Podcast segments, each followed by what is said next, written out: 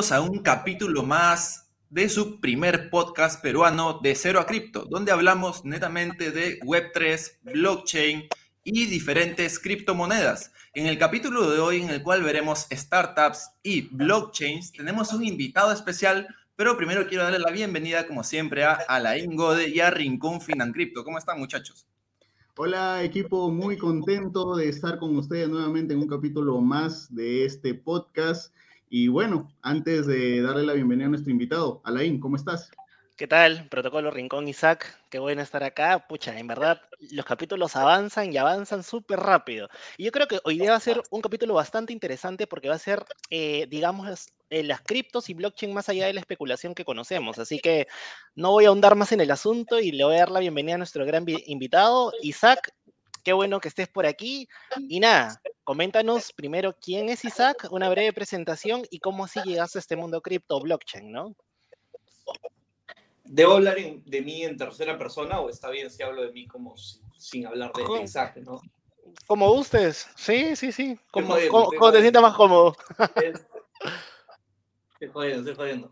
Em, bueno, mi primer encuentro con cripto realmente fue por ahí 2014. Eh, yo leía bastante de, ciencia y tecnología y hablaba mucho eso con José y Kef, Kefrin, que son socios míos. Y bueno, habíamos visto cosas de Bitcoin ya desde antes, o sea, más o menos un poquito antes de que nos encontráramos con, con el paper de Ethereum. Eh, y fue lo caso porque nos enteramos de, de estos locos de, de Vitalik que está, que está construyendo esto totalmente revolucionario y nos parecía brutal pero decíamos, no, esto va a demorar un montón. De hecho, Kefri ya minaba, él minaba Bitcoin. Eh, y en esa época nos decía, no, me sube mucho el precio de la luz y sale muy caro. Imagínate lo que estamos hablando, o sea, el Bitcoin era como un, era un hobby, era a ver si podemos tener un Bitcoin. O, y ya, era por tenerlo, por, porque éramos así, éramos unos nerds, básicamente, nosotros. Este, y, Ahora, una consulta, ahí cuando, cuando, cuando conoces Bitcoin, y esto viene desde, desde mi ignorancia, ¿ya habías conocido antes, digamos, algún otro tipo de moneda digital? ¿O Bitcoin llega a ser el, primero en el cual lo ven ya en la práctica, digamos? No estoy seguro de si nuestra primera interacción fue con Ethereum o Bitcoin, porque ya ha pasado bastante tiempo entonces el que, el que minaba desde antes que, que yo me enterara de Ethereum al menos, eh, el que minaba Bitcoin era Kefrin. Kefrin llevaba minando antes y él ya tenía la experiencia. ¿Y, ¿Y, por qué vino esta conversación de minamos o no minamos? Porque cuando nosotros íbamos a empezar a trabajar en distintas cosas, porque en ese, entonces trabajamos en diferentes cosas y una de las cosas que teníamos en mente era algo para el transporte público, eh, era o hacemos un startup o empezamos a, a minar criptos. Este, y, y, en ese entonces no tenía sentido. O sea, y Kefri nos, nos dio el cachetadón ahí con la lengua y nos dijo, no, gente, o sea, es por huevas. Este, yo tengo ahí unos cuantos, pero sale muy cara la luz. Eh, no nos hubiera dado mucho si es que luego eh, hubiéramos decidido otra cosa, ¿no? Qué bonitas épocas, ¿no? Cuando podías decir, tengo unos cuantos bitcoins ahí, ¿no? Ahí, ahí los tengo, a ver, a ver qué sucederá, ¿no? Unos cuantos. Sí, básicamente, básicamente. Y, y era súper gracioso porque me acuerdo que Kefrin, cuando o sea, después ya la cosa creció, en la primera corrida que hubo, 2017-2018, eh, Kefrin me dice, o sea, le decimos, le preguntamos, oye, Kefrin, ¿tu Bitcoin qué vas a hacer con tu y Kefrin, escucha, pero no tengo mi, no tengo mi frase, no, no tengo cómo entrar, no tengo mi clave privada, no tengo mis llaves. Y, y me dice, y yo le digo, pero ¿dónde lo tenías? Y una vez me dice, está en mi correo, yo sé que está en mi correo. Y yo le digo, ya, yo lo busco en tu correo y me das la mitad. Nunca pasó, nunca pasó, pero, pero o sea, esas, esas tonterías que iban pasando, luego cuando ya todo se a la mierda, que Free logró entrar, vendió a menos de lo que hubiera vendido si es que esperaba más tiempo porque necesitaba, estaba corto de plata. Como justamente tomamos esa mala decisión de empezar una startup normal, web 2, en lugar de ponernos a minar como degenerados, así terminamos, ¿no? Y pensando, o sea, poniéndonos a ver en retrospectiva, hubo un tiempo en que nosotros estuvimos trabajando en los pasillos de la uni, pero hubo un tiempo que tuvimos una oficina en la uni. Este, y ahí era electricidad gratis, weón. O sea, poniéndonos a pensar. Fue cuando estuvimos por Guaira, electricidad gratis de nuevo. O sea, a ver, no hubiéramos tenido que pagar electricidad. ¿Qué estaba pensando Kefrin? La falta de visión ahí fue grande. Nosotros debimos haber ganado concursos de startup para ponernos a minar sin pagar electricidad. O sea, todo por el local. Esa, sido, esa era la Mente, eso es mentalidad de tiburón, pues, ¿no? Pero yo creo que ya con, con el tiempo uno va ganando experiencia ya. O sea, éramos nemos en esa época. ¿Qué te sí. No, y aparte en esa época, o sea, no se sabía todo lo que iba a pasar, ¿no? No se tenía tantas esperanzas de lo que iba a pasar, pues era, una, era un riesgo grande, ¿no?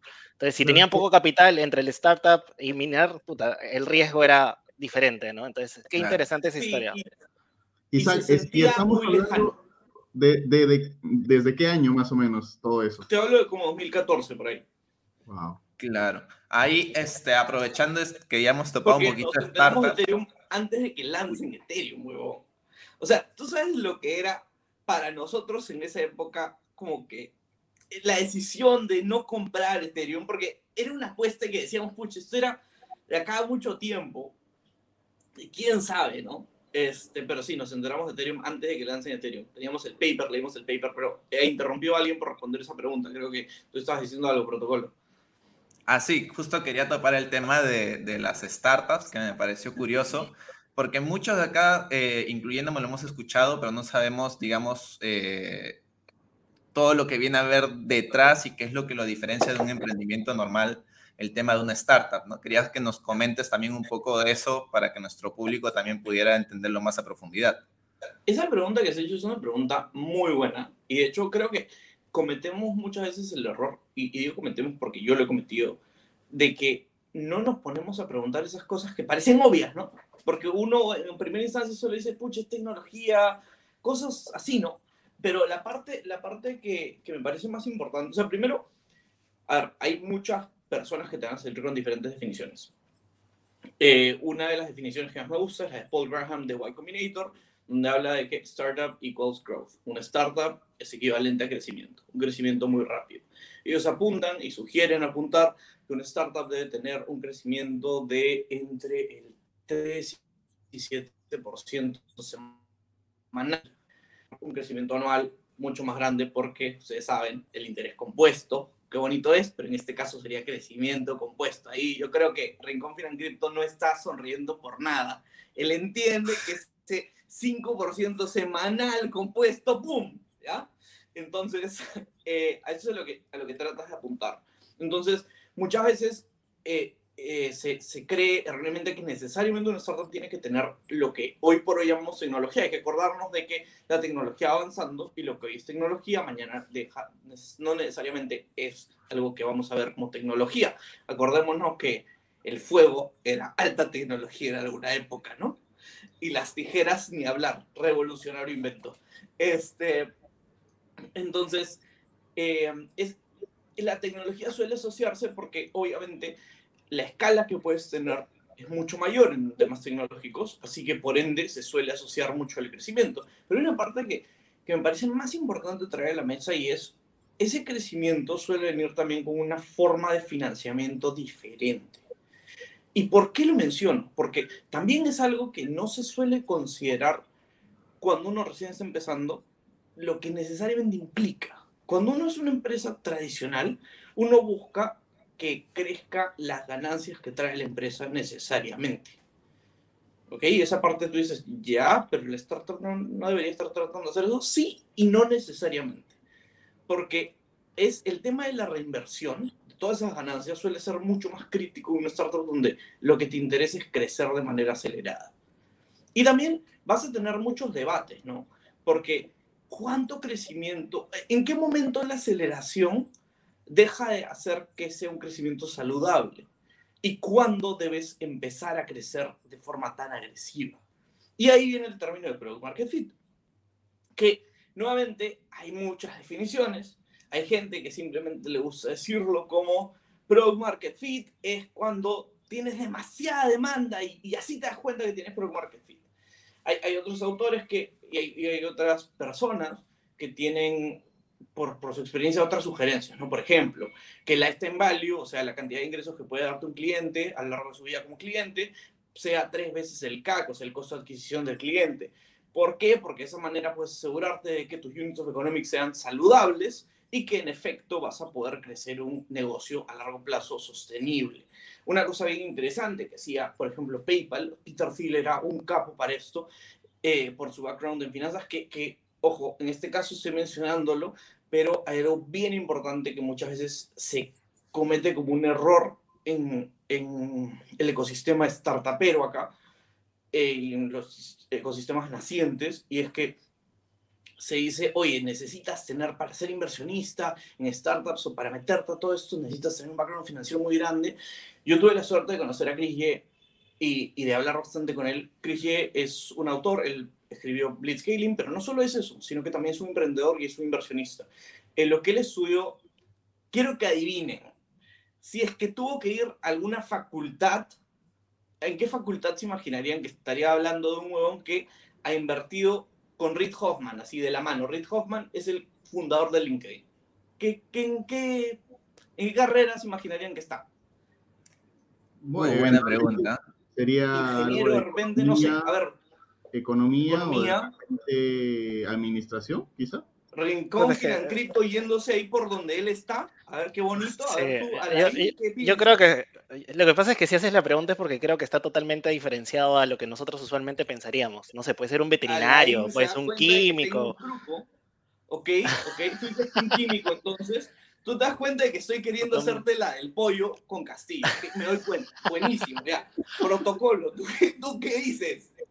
Mucha, mira, yo me la juego por, por ciencias de la comunicación, pues así bien random. Ya está. Ok, ok. Protocolo igual lo mantiene en algo relacionado a marketing, cosas así, ¿no? Ciencias de la comunicación, igual ventas. Okay, Oye, si fue empírico y si nunca estudió, o sea, en un lugar solo fue autodidata. Quiere cambiar su respuesta muy tarde, muy tarde, muy tarde, ahí. puntos menos. Este... Me siento en un concurso, que...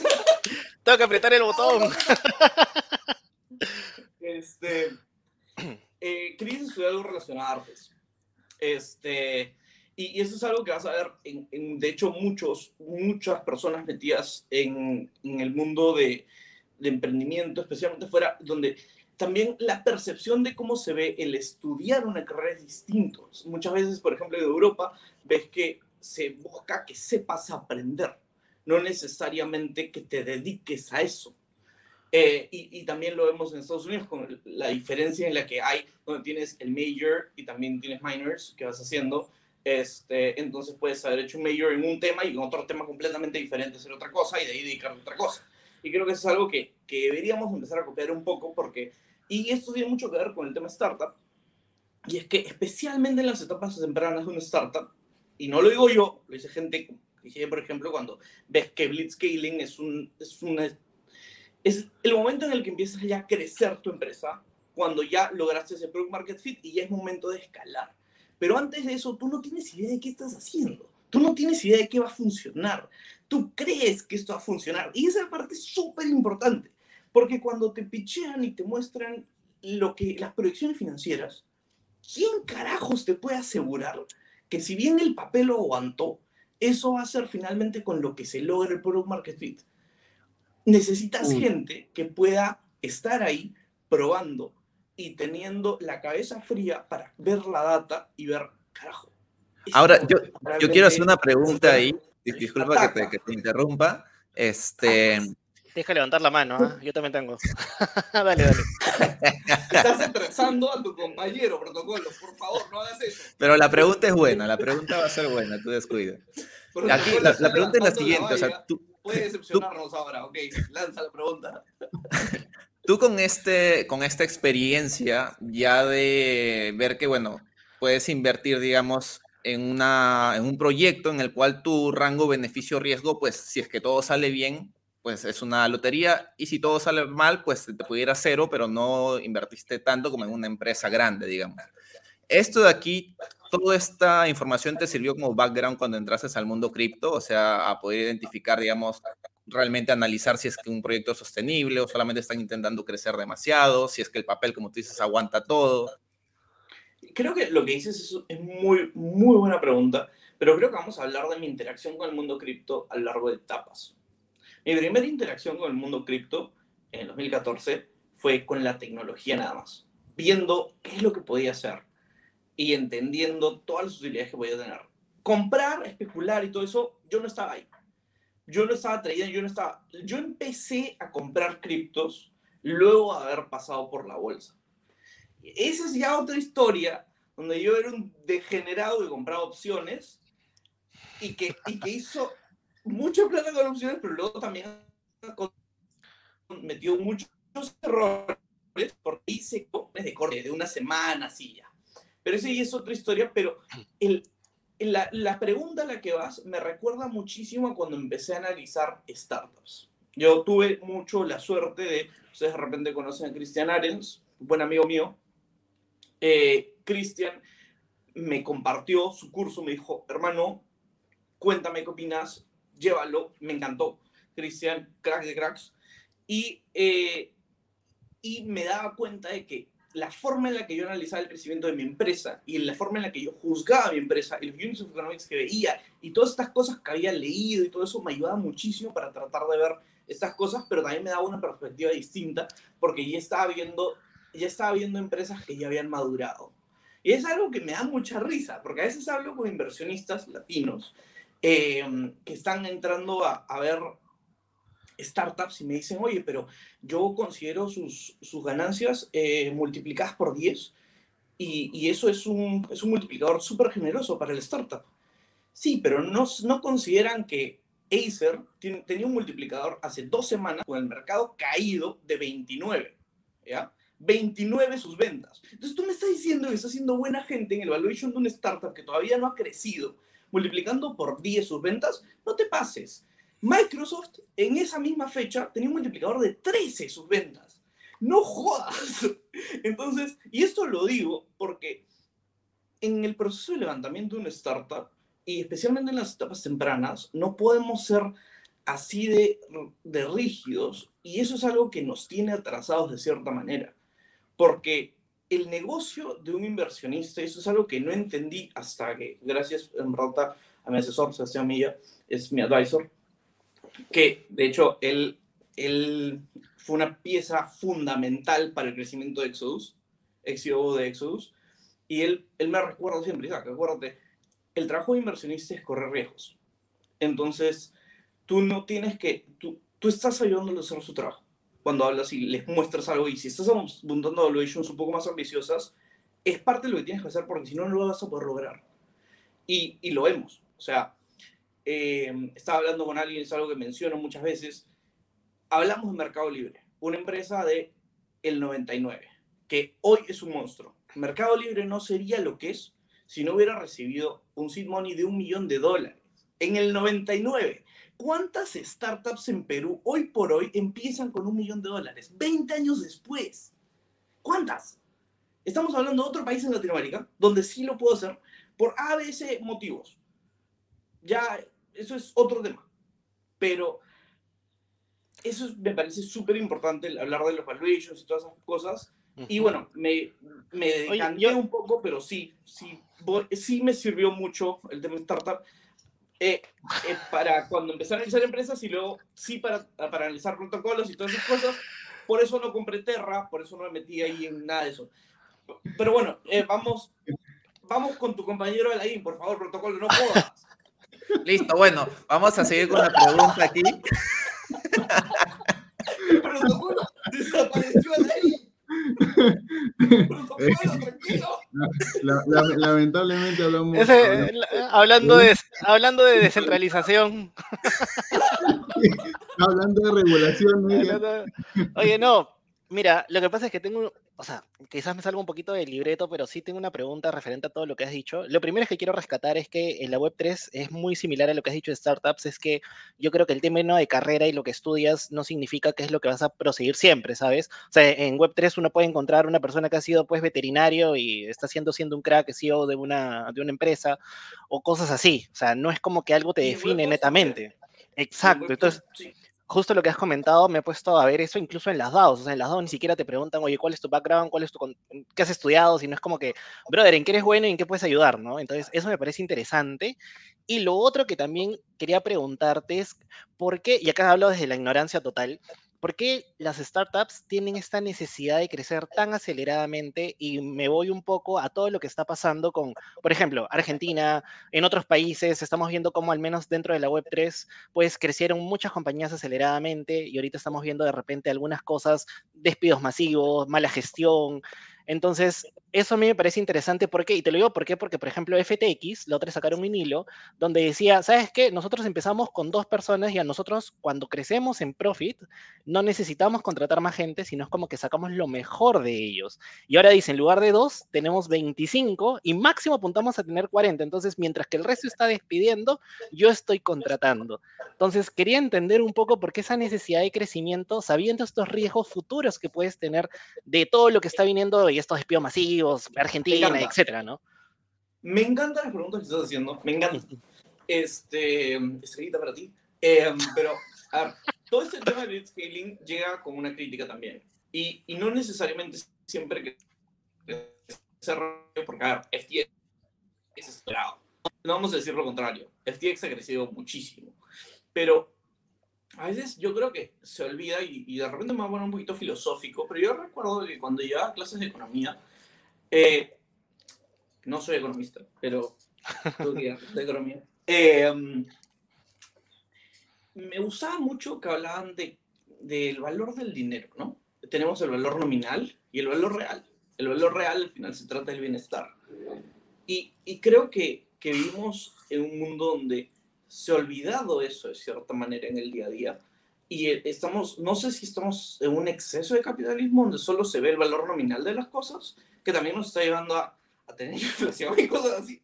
O sea, a ver, el hecho de que hayamos tenido el IPO de Uber, por ejemplo, donde Uber decía, el, cuando salió la bolsa, presentas obviamente ahí todos los documentos y todas las cuestiones, y dentro de uno de ellos podías leer, como decía, eh, por si acaso puede que nunca seamos rentables. no jodas. Una empresa que ese tamaño no debería estar así. Pero te das cuenta de que han escalado algo de manera súper agresiva que no necesariamente podía ser rentable. Entonces, esos indicadores, como que tengas units of economics que sean sólidos, son súper importantes que los veas desde el inicio. Para que no te, no te destruya luego que ya metiste un huevo de plata. Entonces, entiendo tu punto, también quiero decir que crecer rápidamente en el crecimiento de, usuarios, profits, etcétera, no necesariamente viene de la mano con crecer el número de empleados. O sea, y, el DeFi está mostrando cosas súper interesantes. O sea, a ver, ¿cuánta gente hay detrás de Sushi Swap? Por ejemplo, un DEX, ah, tenemos DEXs que realmente no tienen a nadie. Y, y porque así deben ser, ¿no? Este, eh, Fueron abandonados. Pero, pero funcionan, pero funcionan. Eh, yo, yo, creo ahí, eh, por ejemplo, Isaac, que el hecho de estar trabajando con software permite esa escalabilidad sin necesidad, como tú dices, de contratar más personal. Básicamente, si quiero crecer, pongo más servidores, más equipos, pero mi personal pudiera ser el mismo que antes de crecer este, exponencialmente. Ahora, en esa misma línea, este, yo quería preguntarte, ok, tienes una startup, tienes un negocio que, que de repente ves que va bien, ¿qué beneficios te podría traer meterte al mundo cripto, empezar a usar blockchains y cómo es que afectaría tus operaciones? A yo, yo, quiero, yo quiero primero redondear la otra parte y es que eh, creo, creo que no, no, terminé, no terminé con ese punto. Y es que, o sea, obviamente, como dices, uno puede crecer sus operaciones gracias a que puedes escalar servidores y todo eso. Eh, pero quería añadir que, Dios mío, se me fue la idea. Quería continuar. Pasa, pasa a veces, pasa. Eh, a ver, voy, voy a recapitular. Ricón, la pregunta que tú estás haciendo, ¿puedes repetirla? Claro, te decía que em, una vez que una, una startup, eh, ¿por qué tendría que mirar al tema de las blockchain, ¿no? Y qué beneficio eh, esta tecnología podría tener dentro de la, del startup a nivel de operaciones, quizá. Perfecto. La pregunta es el impacto que podría tener la tecnología blockchain dentro de un negocio o empezar a hacer negocios con tecnología blockchain. ¿Estoy entendiendo bien? Perfecto. Eh, en verdad, es bastante como, como un flashback por qué usarías Internet en los 90, ¿no? ¿Por qué harías? ¿Cómo, cómo afecta? Eh, yo creo que es un cambio de paradigma muy grande. Eh, por dar un ejemplo, hoy día les estaba contando que tenía una experiencia bella con una empresa de, de, telefonía. Una empresa de telefonía cuyo nombre suena mucho a telefonía, pero no vamos a decir cuál es. Este, em, digamos que gracias a ellos no tengo internet hace dos meses. Y bueno, yo me enteré hace poco de que la velocidad que llega es distinta a la que ellos me vendieron y a la que ellos me han estado cobrando. ¿Por qué digo esto? ¿Y qué carajos tiene que ver con lo que dices? El cambio de paradigma se trata de muchas cosas, pero una de las cosas que me parece más interesantes es que podemos confiar sin confiar. Yo pude haber sabido de manera transparente que cuál era la velocidad que me llegaba y pude haberlo consultado si es que toda la velocidad que me llegaba estuviera de forma descentralizada. Eh, además, no hubiera podido comentar los errores que hubieron en su base de datos porque hubiera sido inmutable desde el momento en el que sí hizo el input. Hubiera tenido otros problemas si es que en algún momento se hubiera querido cambiar, ¿no? Eh, pero no hubiera tenido esos problemas. Pero una cosa que me parece súper interesante es eso. O sea, esa transparencia en la velocidad que estás recibiendo. ¿Cómo sabes tú? ¿Cómo puedes estar tranquilo tú de que los gigas que te están vendiendo realmente son consumidos cuando te dice el que te los vende, por ejemplo, o que tienes la velocidad que te dan. Eh, la blockchain trae muchas, muchas cosas súper interesantes. O sea, lo que estamos viendo que Solana está haciendo con el, con el teléfono Solana, súper interesante. Entonces, yo, yo veo que, que no solo se trata de, de cómo afectar las operaciones y todo eso, sino también qué propuestas de valor puedes traer que nunca hubieras podido hacer antes.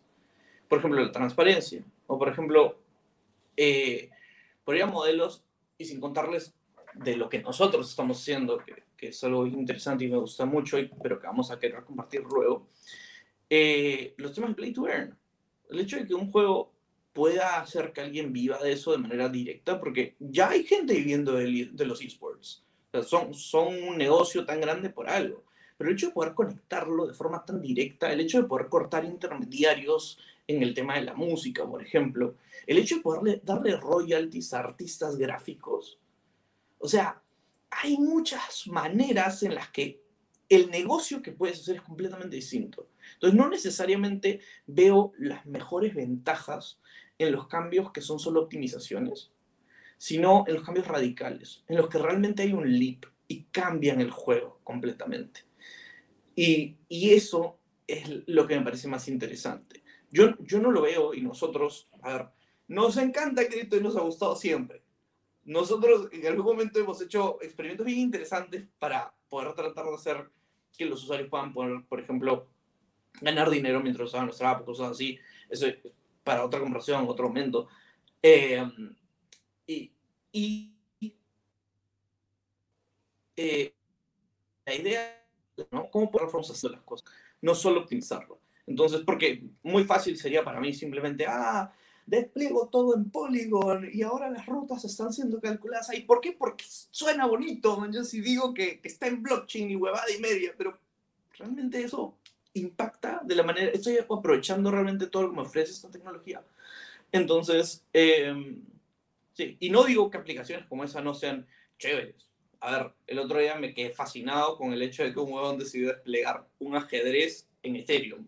¿Para qué chucha? Porque tenía ganas y está bien y me encantó. Este, un poquito caro, ¿no? ya me imagino ahí, este, ok, ya, hay que mover el alfil, ya, paga tu, tu ah, ahí, ahí, queda, queda en jaque mate, no el que se quede sin ficha, sino el que se quede sin alfil. Definitivamente. Oye, pero qué loco, ¿no? O sea, se imaginan un póker súper transparente, ¿quiénes ganarían y quiénes perderían realmente? Es un mundo que está por indagar, ¿no? O sea, es interesante. interesante.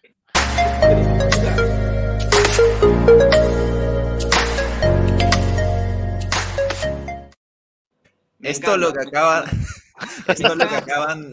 Déjenme hablar. Esto es lo que acaban. ¿Qué pasó? No, y ahora sí. Esto es lo que acaban de ver en YouTube y en Spotify solamente lo escucharon. Se acaba de mostrar la primera palabra clave del primer POAP para este podcast. Vamos a estar lanzando un POAP en cada capítulo diferente, en cada martes, bien, y van a ser completamente limitados. Así que eh, la forma más fácil es copiando ese nombre, que era Satoshi, para los que nos están escuchando desde Spotify, y para los que están desde YouTube, apareció en pantalla, y pegarlo en el aplicativo de POAP para poder descargarse su POAP de, de cero a cripto. Ahora sí, mil disculpas, sigan. Sí, so, solo, solo, solo, para. Acuérdense todos, por favor, que Satoshi es con Z y con C. Por favor, a la hora de reclamarlo, así se escribe. para los que no saben cómo se escribe. Satoshi con dos S. Igual cualquier cosa, en el App Store, en el Play Store pongan POAP, que es POAP, por si no, no, se, no se entendió cómo se escribe. Así que sigamos, sigamos, muchachos. Que está sí, bueno. Yo no me acuerdo de qué estábamos hablando, pero no, no, no hay problema. Yo tengo, interrupción. yo tengo una pregunta torada acá desde que, desde que hemos comenzado. Desde que empezamos, dice. Para poder meter preguntas, protocolo es súper agresivo. La última vez te desapareció a ti, ahora cagó la conversación solo para poder meter el protocolo. Te lo ganaste. A ver, eres el villano de esta película. Es el estilo, es el estilo. Aquí vamos, aquí vamos. No, o sea, una de las dudas que tenía, eh, o curiosidades, era, claro, para esta forma, digamos, en la que una startup también quiere dar un valor agregado mediante la tecnología blockchain para poder, este, no solamente aprovechar transacciones, sino lo demás este, que tú mencionabas. ¿Hay, digamos, eh, alguna forma de acceder a alguna financiación por el estilo de estos protocolos o algunos concursos en los cuales, pues, digamos, este, figuren más? Y si es así, ¿cuál es, o sea, al final, cuál es la decisión de una startup para decidir, digamos, entre una blockchain y otra, ¿no? Bueno, para decidir, a ver, creo que tu pregunta tiene varias partes. Lo primer, la primera parte, por favor, corrígeme si, me, si se me está pasando algo. La primera parte es eh, cómo acceden a financiamiento, si pueden acceder a financiamiento de parte de los protocolos. Y la segunda pregunta es cómo elegir una blockchain. Me faltó algo porque creo que al inicio había algo más. No, no, ahí estaba. Ya, abrazo, abrazo. De que hay maneras de financiamiento, sí. Hay maneras de financiamiento, es cuestión de ponerse a buscar. Eh, por ejemplo, Celo tiene financiamiento para, para DAOs, vi hace un tiempo. También vi que eh, tienes, y eso me encanta, el Quadratic Funding, no sé si han visto el financiamiento cuadrático que tienes con Gitcoin. Puta madre. En, en verdad, Solana también tiene grants. Eh, Ethereum probablemente ahorita no tenga grants. Eh, Near también. También tiene Waves Protocol a sacar sus grants dentro de poco. Eh, o sea, sí, es cuestión de que te pongas a buscar y que, y que veas con cuál realmente estás de acuerdo. Porque, por ejemplo, un tema que es súper interesante y que a veces es, es, es, muy importante para algunas personas, en general a mí me parece un tema muy importante, es el tema de... Yo tengo un problema grande con el Proof of Work. Tengo que, tengo que decirlo, tengo que decirlo. este, entiendo, entiendo, entiendo por qué. Lo entiendo completamente. Entiendo las implicancias de la seguridad, del problema bizantino, tal cual, lo entiendo. Pero las implicancias medioambientales son grandes. Entonces, este, ahí, ahí ese tema puede ser bastante importante para algunos. Y si quieres los beneficios de Ethereum, pero quieres algo que esté en Proof of Stake desde ya y no quieres esperar a que ocurra lo que estamos esperando que ocurra desde hace un tiempito, ¿no? Un par de años. Cuantos añitos. Yo, yo estoy que lo espero desde que se llamaba Casper. Busca en Google cuándo fue eso. Este, por eso la gente que. Yo me acuerdo que en 2020 hablaba con gente que, que me decía que era o sea, devs, que, que, me decían que sabían un culo el tema. Me decían, no, ahorita pasa, ahorita pasa. Pero recién metían el tema. Y, y ahí yo, como, no sé si va a pasar. Pero parece que ahora sí va a pasar. Pero yo escucho mucha gente que, que le tira mucha mierda a Polygon y Vitalik no. Vitalik no le tira mierda a Polygon. Vitalik dice, muy probablemente para los pagos diarios se tenga que usar Layer 2 y en sus papers muchas veces ves que pone a Polygon. Entonces, eh, Polygon te da muchas de esas ventajas y está sobre Ethereum. Eh, y de hecho, Polygon es, es, como un layer 2, pero también es como un sidechain, es raro. Entonces también hay algo súper interesante. Y también está el tema de por qué no hacerlo mientras construyes, por qué no accedes a ese tipo de financiamiento mientras construyes. Y una forma muy interesante de hacerlo es participando en los hackatones. Eh, hay hackatones ahorita que se vienen de una hackatón de Polygon, una hackatón de Polkadot, una hackatón de Tron. Esos tres Ahí, Isaac, aprovechando eh, este, eso, haciendo un paréntesis, para la gente que nos está viendo y escuchando, ¿qué es exactamente una hackathon? Y nosotros como participantes, ¿a qué podemos, eh, qué premios, qué, qué beneficios hay de participar en eso? Ya, esa es una excelente pregunta y la respuesta es súper amplia. Porque una hackathon puede cambiar bastante dependiendo de quién lo está organizando. Algunas son de finta, en otras sí te revisan el código así, serio.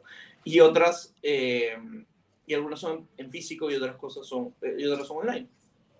Eh, muchas veces se trata de desarrollar algo con herramientas que te provee o cosas que te provee el que lo está organizando. Cuando estamos hablando de esos protocolos, usualmente es desarrollo utilizando mi protocolo, mi blockchain. Tienes que hacerlo sobre NIR. Nosotros hicimos cosas sobre NIR y Celo, participamos en esos hackatones. Tenemos el orgullo de decir que este equipo de desarrolladores peruanos ganó esos dos, esos dos este, hackatones, ahí tuvo unos buenos premios. Este, em, y, y, de hecho, este, los primeros pagos con cripto de transporte público digitales, o sea, y con el celular, porque en Argentina si no ganaron la recarga de tu tarjetita sí se podía hacer con, con cripto desde antes. Eh, y de puta madre, en verdad, mis respetos. Acá en Perú quisimos ahí también hacerle un remix y lo hicimos con el celular de frente este, con Celo y, y, con, y, con, y con Aurora. Y de hecho eso me lleva a la siguiente, a la siguiente pregunta que hiciste, que es cómo eliges. Ah, bueno, no pueden ser, pueden ser un polito, lo que le dé la gana al que lo organice. Muchas veces estos protocolos te dan su token. También te pueden dar un POAP como el POAP que, están acá dando, acuérdense, la palabra clave de hoy es Satoshi.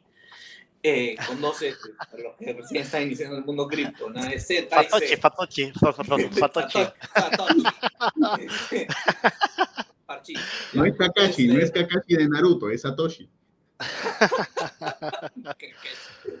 Oye, yo, Dale, dale, que tengo una preguntita antes, que, pero termina, termina. Tengo una pregunta. ¿Cómo elegir eh, qué blockchain vas a construir? bueno, tiene mucho que ver con mencionaba lo de, lo de el tema medioambiental porque si eres una empresa que está preocupada por temas medioambientales y es parte de lo que haces y, o de los fundadores, si es que no tienes, si es que no tienes empresa todavía, recién lo estás construyendo, tiene que ver con Web3, eso va a ser importante para ti, pero también puede tener que ver con, eh, con temas que son simplemente funcionales para tu público. Acuérdate que cuando estás haciendo un negocio, una startup, cualquier negocio en verdad, pero lo vemos mucho en startups, tú quieres guiarte de la data tú quieres guiarte de lo que necesita tu usuario y tú tienes que estar en constante comunicación con tu usuario, entendiéndolo. Por ejemplo, si sabes que tu usuario no va a estar necesariamente tolerando que su dinero esté volátil, necesitas probablemente un stablecoin. Y mejor si puedes tener un stablecoin que te sirve para poder cubrir los gas fees, que es algo que, por ejemplo, se puede hacer con los celo dólares cuando utilizas celo, que fue el motivo por el cual nos fuimos por celo. Em, en, ese, en, ese, en ese entonces, pero hay muchas, muchos temas que se pueden ahí ver y que van a, o sea, ahí tienes que tener un developer y ese developer tiene que entender realmente lo que están tratando de construir, tiene que ser parte del equipo. Eh, eso es algo que, suelo recomendar bastante, este, porque acá veo, veo, mucha gente que quiere hacer sus, sus empresas de tecnología y ellos no tienen a alguien de tecnología en el equipo, entonces tiene que ser, tiene que haber skin in the game estás construyendo algo más grande que tú. No dejes que tu no te deje más Oye, justo, uy, se fue, se fue, se fue. se escuchó algo. Rincón acaba de abandonarnos. ahí está otra vez. Rincón, te, Oye, Isaac, yo... algo de lo que dije, por favor, no, lo siento. que justo tenía la empresa de telefonía que no queremos decir el nombre. Sí, lamentablemente. Bueno, si todo estuviera en la blockchain, qué bonito fuera, ¿no? Y termina con Nika, porque Nika la deberías contratar. Oye, yo tengo, tengo, una pregunta, pero sí, sí voy a regresar un poco a lo que comentaste. Eh, yo sí creo, y te doy totalmente la razón, que todo este tema está cambiando paradigmas. Está cambiando paradigmas porque, por ejemplo, una casa de música, antes iba un artista y decía, ok, para la casa de música 90%, para ti 10%.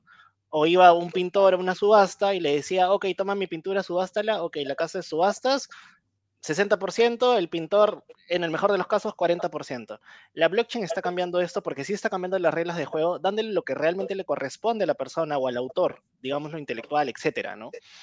Entonces, la pregunta que te quería hacer era, hemos hablado un poco de startups, hemos hablado un poco de cadenas, pero ¿cómo es que una persona común y corriente que tiene ideas, porque yo creo que Perú tiene muchas ideas y, y creo también que hay algunas empresas que están forzando a usar la blockchain cuando no necesitan y otras que no usan la blockchain porque, porque las desconocen.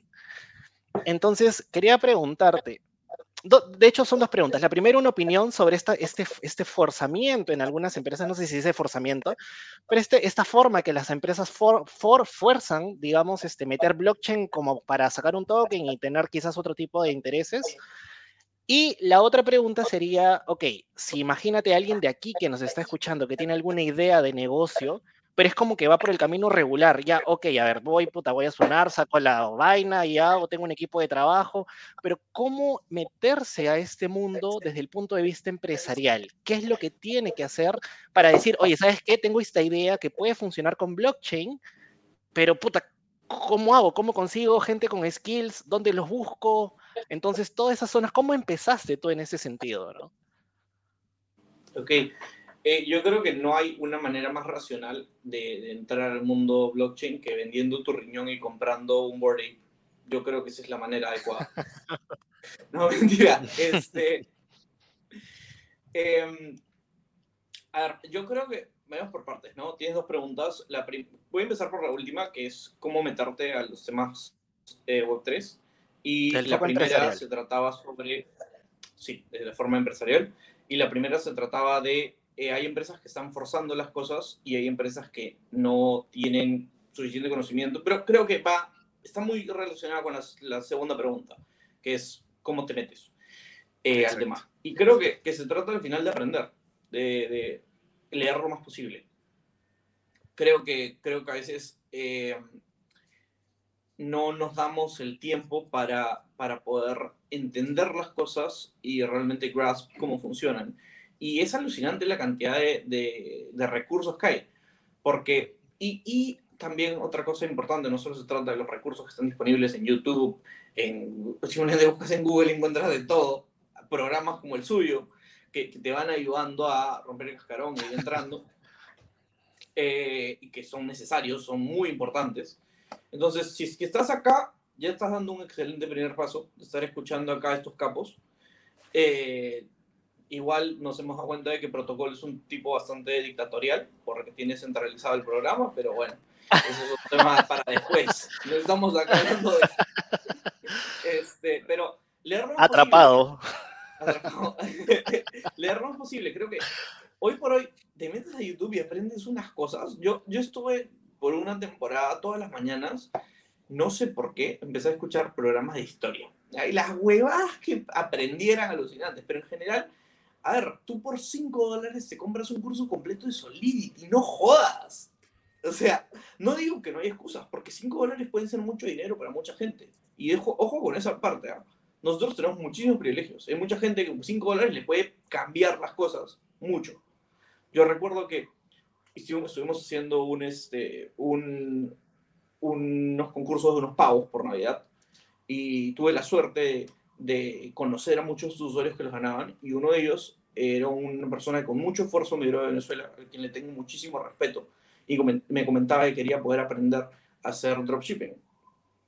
Este, él no podía contar con los gastos, lo mataban porque él tenía que estar lidiando con mandar la plata al extranjero, otra cosa que la blockchain podría ayudarnos y que nos, nos está ayudando a mandarlo con mejores cosas. Eh, y, tenía que estar manteniendo su familia ya acá, sobreviviendo. Las oportunidades laborales a las que tenía acceso por las distintas limitaciones que hay eran pocas, y, le compré un curso de 6 dólares que, que le, le causaba un impacto grande. Pero están disponibles las cosas en YouTube. Con un poco de esfuerzo se puede comprar cosas, eh, esos cursos por precios mucho más asequibles que antes. Porque algo bueno que logran todas estas cosas es que ya no tienes que estar pagando la universidad, que es estar sacando un ojo de la cara y que Dios sabe cuán relevante durante cuánto tiempo va a ser esta información.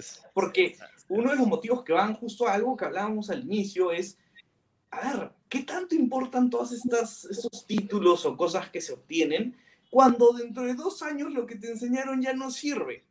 Se, se, estimaba hace cinco años, cuando leí esta información, que una persona a lo largo de su carrera iba a tener cinco distintas carreras en su vida. No jodas. Si es que tienes que llevar una carrera, una carrera estudiada para eso, perdiste 25 años, así que claramente la gente no estaba saltando de carrera de esa manera. Este, eh, definitivamente. dale, dale. Eh, entonces, nada, o sea, investigar, si puedes comprarte cursos, cómpralos. No creas que un curso de, de 10, 15, 5 dólares no va a darte cosas. Pruébalos. Te invito a que lo hagas. Eh, lo digo porque nosotros lo hacemos así. O sea, muchos de nuestros desarrolladores, que son capísimos, que han estado en la uni, han aprendido más en estos cursos que necesariamente ahí, y no lo, en diferentes temas, ojo, a la uni respeto, por favor, en diferentes temas. Obviamente en su época, ¿qué iban a aprender de Solidity? ¿Qué iban a aprender de, de development de Android? Todo lo aprendieron por su cuenta. Algunos cursos extracurriculares que ayudaron, pero muchas de estas cosas y con lo frecuente que tienes que estar eh, autoeducándote, pues toca esas cosas y los invito a eso, probar, ver videos, tratar de educarse lo más posible, retarse eh, y, recordar, ¿no? Ese título que en algún momento sacaste o que no sacaste no te define. No, no hay nada que te defina. Tú, tú puedes hacer esos cambios.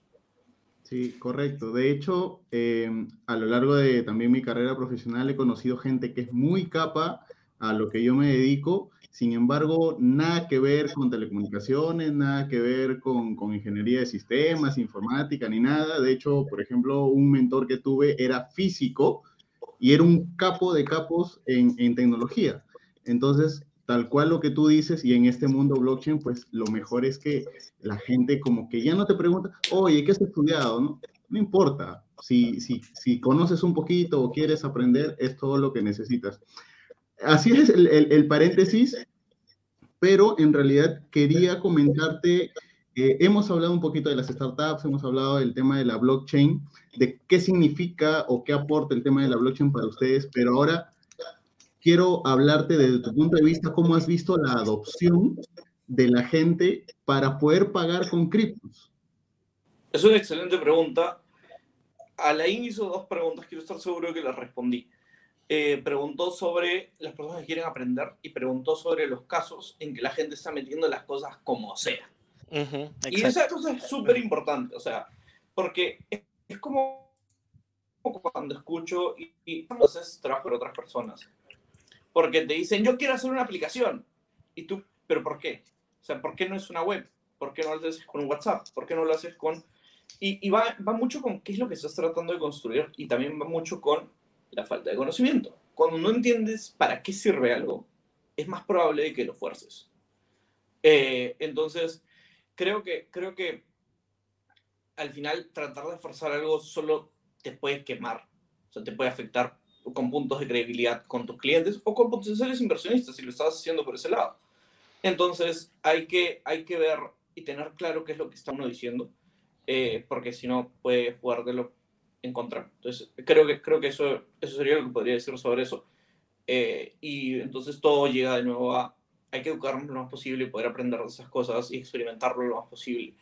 Eh, sí, o sea, eh, nada te va a enseñar cómo se vive un staking un, en algo descentralizado hasta que ves qué pasa.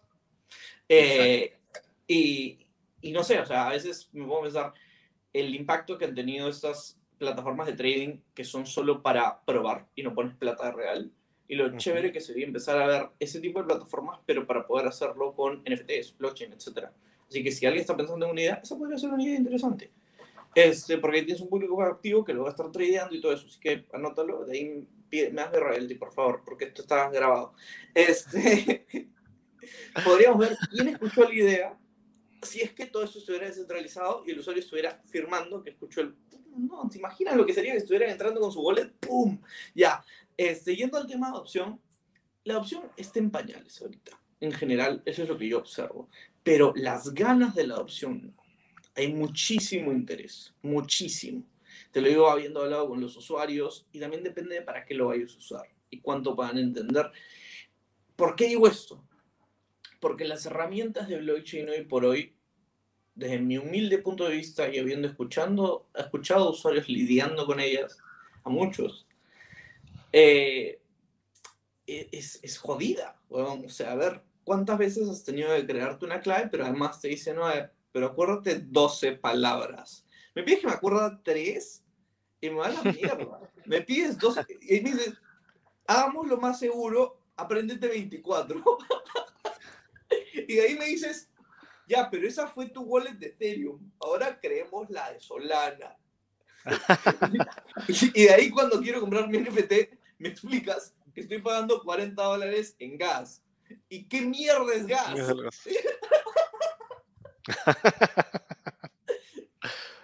no, eh, pero, eso te lleva como estar, estar viviendo en esas conversaciones, te, te ayuda a entender muchas cosas que, que, no son comunes para lo que estamos acostumbrados. Entonces, empezar a lidiar con todas esas cosas, la, la, capa nueva de seguridad que hay, el hecho, el hecho de que tengas que hacer login con tu wallet, pero también tengas que tener cuidado con las firmas, porque esa firma de repente te caga y hace que te quedes sin fondos. Entonces, hay muchas cositas que vamos a ver cómo van mejorando y que van a ir mejorando. Porque cada vez hay más developers que están entrando y hay mucho talento entrando. O sea, de verdad, el, el, flujo de talento que hay hacia los problemas de Web3, porque fundamentalmente el valor de la confianza, sin necesidad de confianza, es brutal. Eh, y bueno, disculpa protocolo. Yo estoy seguro que estabas a punto de, de sacarme a mí de la transmisión para poder meter tu pregunta. Así le faltó. ¿ah? No lo puedo votar a él, porque le quiero preguntar a él.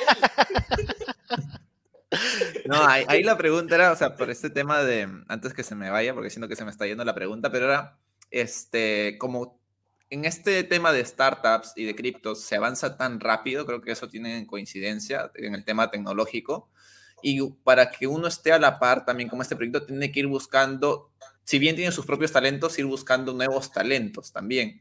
Ahora, tú sientes desde tu punto de vista que el mundo cripto te ha facilitado el tema de poder contactar con talentos de otros países, porque por ejemplo ahora vemos que a través de DAOs en Discord, que es la plataforma más usada, uno puede comenzar a interactuar, ¿no? Para un proyecto, digamos, pero vas conociendo en el camino otras personas, más si es que formas parte de la DAO y cada uno tiene su, digamos, su, su skill, ¿no?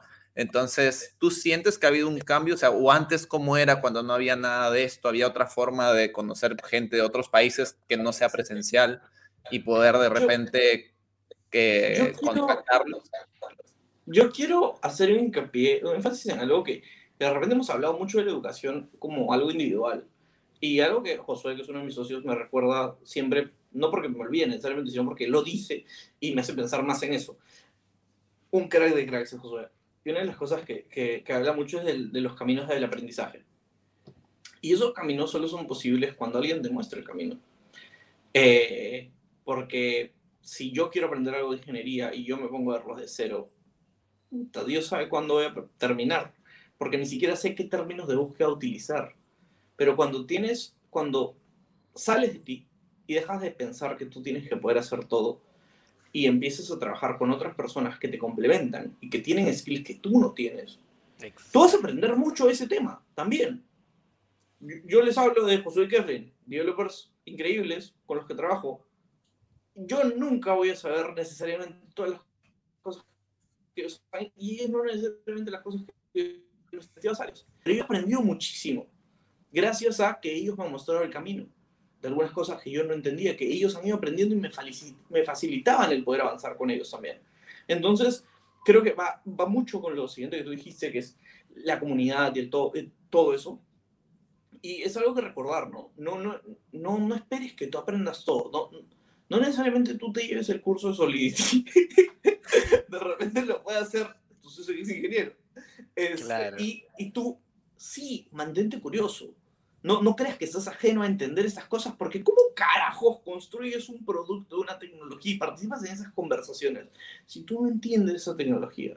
Entonces, embadúrnate en ese tema, enróllate como pionono en ese tema, báñate como chocolate en ese Como tema. galletas.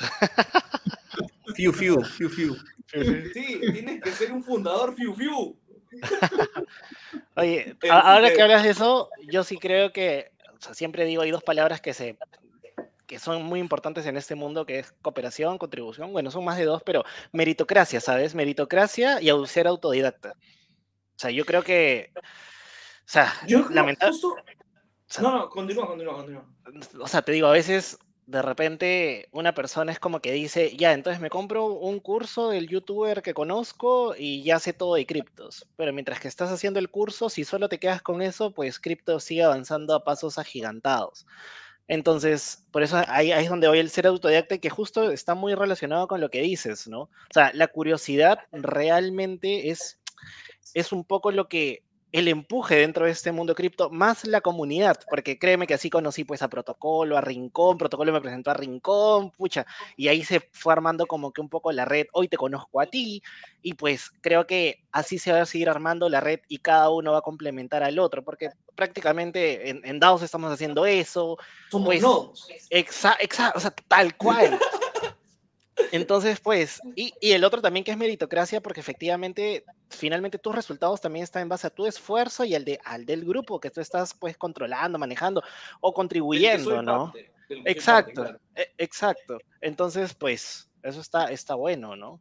Eso es bueno Sí, que lo sí, o sea, yo, yo tengo un tema con la palabra meritocracia. De hecho, yo no lo veía así hasta que una amiga muy, muy talentosa, ella, Jimeko, shout out a Jimeko y su arte increíble que está en el aeropuerto, no sé si ahí, pero increíble. Ya. Este, no, no, no. Esto es, es algo que, que me pareció bien interesante y es que el mérito no necesariamente... eh, el- la, la idea de la meritocracia no necesariamente eh, es tan, tan simple, ¿no? No todo el mundo ve el mérito de otros de una forma, es medible y comparable. Entonces eso me parece, me parece súper, súper este, importante y valioso recordar, porque, a ver. ¿cómo, ¿cómo podemos medir los méritos de una persona que no ha tenido necesariamente las mismas oportunidades que otros y cosas así, ¿no? Eh, pero no, me acabo de acordar Es como- cuenta que- Es como la historia del monito y el pez, que dijeron hay que hacer dos concursos. El primero era escalar árboles y el segundo era hacer una maratón nadando. Entonces, pues no, no, no todos somos buenos en todo, ¿no? Y claramente el complemento es importante, ¿no? Sí, totalmente, totalmente. Pero creo que hay algo más que dijiste tu protocolo que, que no estoy recordando. Eh, ya la verdad ya no me acuerdo tampoco, pero Se va, se va a autoquitar él ahorita. no, pero ahí quería aprovechar ya como para ir cerrando y esta es una Sí. pregunta que, que estamos haciendo a todos nuestros invitados y va más que todo con el lado cripto, en tu caso lo podrías ver desde un lado tecnológico también y es ¿cuáles son tus tres ecosistemas al día de hoy preferidos para ti? Eh, ok, me estás hablando de blockchains. En general. Exacto. A ver, no, no puedo decir que, que no me encante Ethereum, porque me encanta Ethereum. Este, no puedo decir que no disfruto el UX y la experiencia que te da Solana. O sea, a ver, sí, se cae. Hasta ahora no se me ha caído. Felizmente, tengo suerte, ya. Ok, chévere. Hagamos todos los chistes que querramos de que se cae, porque sí se cae. Pero qué bonita es la experiencia, qué ricas son sus apps, no jodan. Sus apps son geniales. Entonces Solana también le tengo cariño. Este, mm, y me matas un poco porque tengo, me gusta mucho Polygon, no lo voy a negar, me gusta mucho Celo también. Eh, me gusta mucho lo que trae Bitcoin a la mesa también. Como, sí. Y, y se han dado cuenta que no he mencionado Bitcoin porque no, no soy fan de Bitcoin. Yo ahorita estaba esperando que dijera Shibarium, pues, ¿no? Y, la tercera más favorita, Shibarium. No, lo quiero decir, se escondió, ¿no? Se escondió, se escondió, dijo. Este...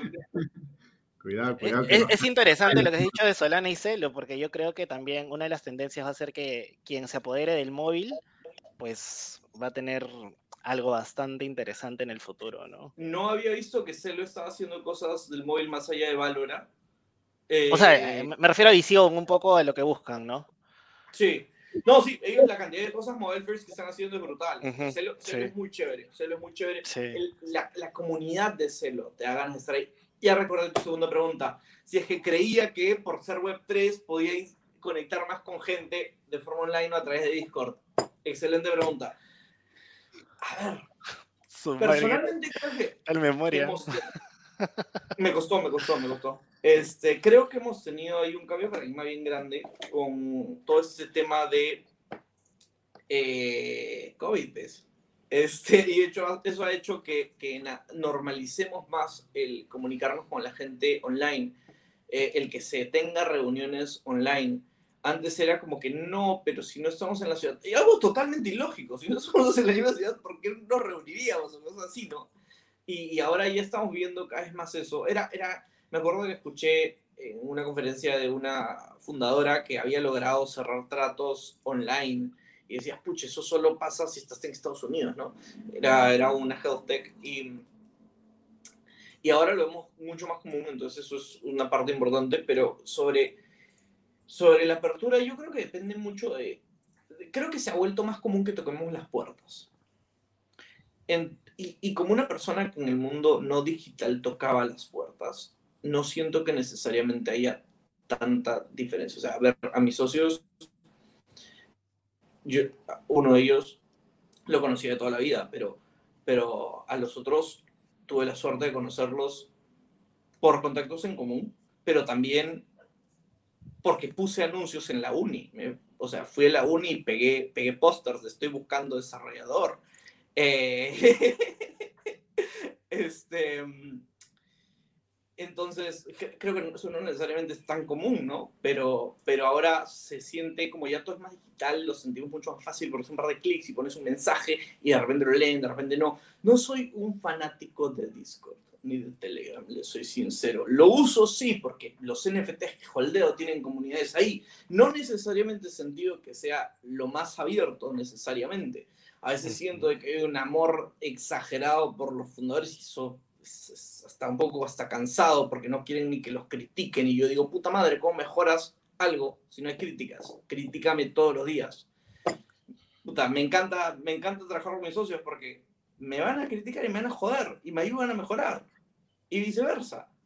Entonces, tener ahí solo un séquito de seguidores es problemático. Pero bueno, eh, yo, yo, creo que, que, que sí, hace, hace que sea más fácil porque no, hace que, que en general la, haya una situación digital más normalizada, pero no creo que necesariamente sea por eso. Yo creo que los humanos cuando se nos acerca gente y nos, nos pide ayuda, muchas veces estamos abiertos y que cuanto más normalicemos el que ocurran esas interacciones, es más probable de que se dé. Así que simplemente lo veo como un tema de cuántos, este, cuántos eventos se están dando y eso por ende aumenta las probabilidades, ¿no? Eh, no, no aumentan las probabilidades, son las mismas. Las probabilidades se mantienen, solo que ocurren más eventos, entonces vemos que hay más casos en los que ocurre. Percibimos eso. Esa es mi, esa es mi, percepción. Claro, bueno, ahí ya le doy el pase a, Rincón por tradición. Él es el, el, que viene en esta parte a, a cerrar todo.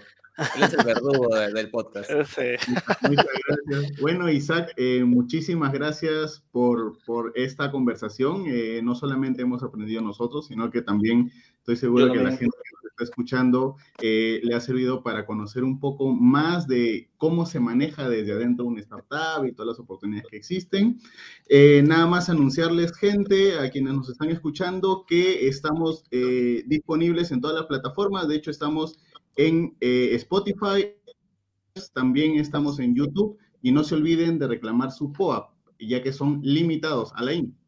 Oye, algo rápido nada más que sí quiero rescatar del día de hoy es que a través de todo lo que nos ha comentado Isaac, hay muchas cosas donde él nunca se quedó como que dormido y siempre ha venido ejecutándose. Entonces, si alguien tiene un proyecto, como que realmente piense en ello, sueña con ello y denle duro, porque todo se puede hacer. O sea, hay talento peruano, solamente quería cerrar con eso nada más.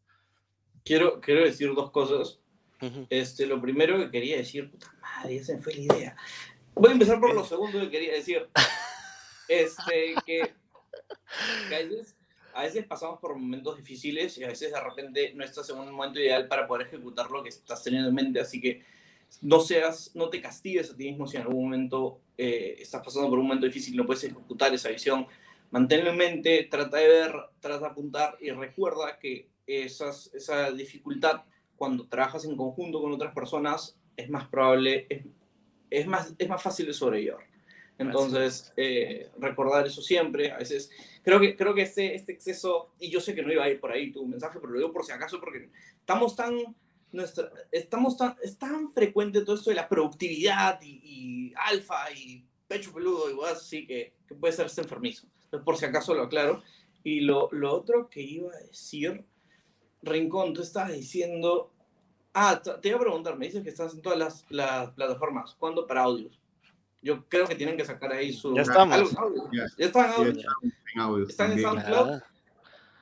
No. Eh, también estamos en SoundCloud. ¿Ah, sí? Ah. Estamos en todos lados. ¡Mierda, Rincón! Puta que Rincón es el, es el bravo. El, lo sube en todo. Sí, sí, sí. Ok, ok, En la radio va a salir. Bueno, eso nada más nos falta. Listo, entonces, eh, de verdad ha sido un placer y sin bueno. decir, nos vemos en el próximo capítulo. No se olviden de suscribirse, toquen la campanita y nos vemos. Chau.